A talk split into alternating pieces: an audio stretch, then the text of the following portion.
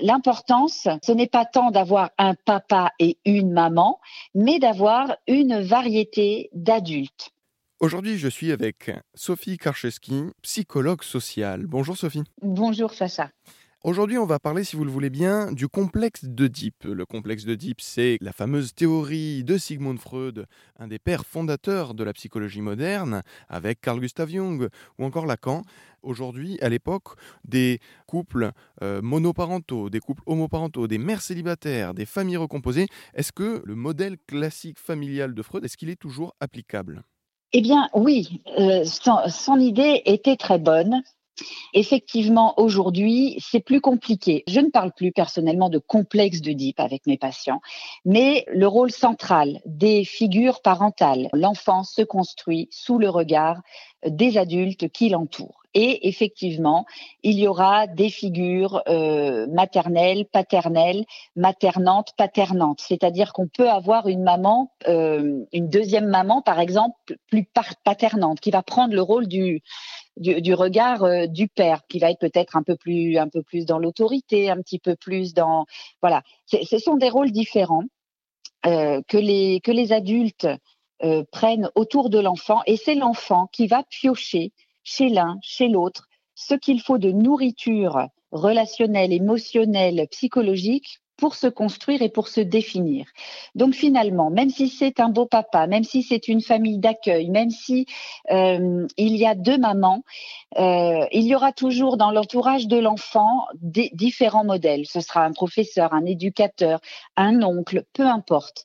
Euh, l'importance, ce n'est pas tant d'avoir un papa et une maman, mais d'avoir une variété d'adultes qui vont donner à l'enfant de cette nourriture dont il a besoin pour grandir, de cette, hein, on a parlé de cette nourriture donc subtile, et c'est l'enfant qui va piocher. Donc c'est pour ça qu'il est important que l'enfant puisse avoir multitude de, de, de, relations familiales, affectives, de, de différentes, euh, de différentes origines, euh, féminines, masculines, euh, entre les deux, peu importe aussi, c'est très riche. Et, et, voilà. Donc on n'est plus obligé d'avoir un papa et une maman pour pouvoir passer correctement cette étape du complexe de DIP. Euh, ça peut se faire avec euh, un cadre euh, beaucoup plus malléable, beaucoup plus souple, tel qu'on en voit aujourd'hui. Alors je vais faire un lien, une transition avec la nourriture, si vous le voulez bien. Il y a des parents qui, donnent de, nombreuses choses à goûter à leurs enfants, et d'autres malheureusement qui n'ont pas cette chance, des enfants qui sont privés de richesse culinaire. Ils vont avoir, euh, ces premiers enfants, l'occasion de goûter des choses multiples, des cuisines du monde entier, et de vraiment faire leur palais d'une manière très développée contrairement aux, autres enfants qui n'auront eu que un ou deux modèles euh, alimentaires euh, durant leur enfance. Tout à fait. Et, finalement, ils vont aussi passer à côté finalement d'apports euh, différents, variés.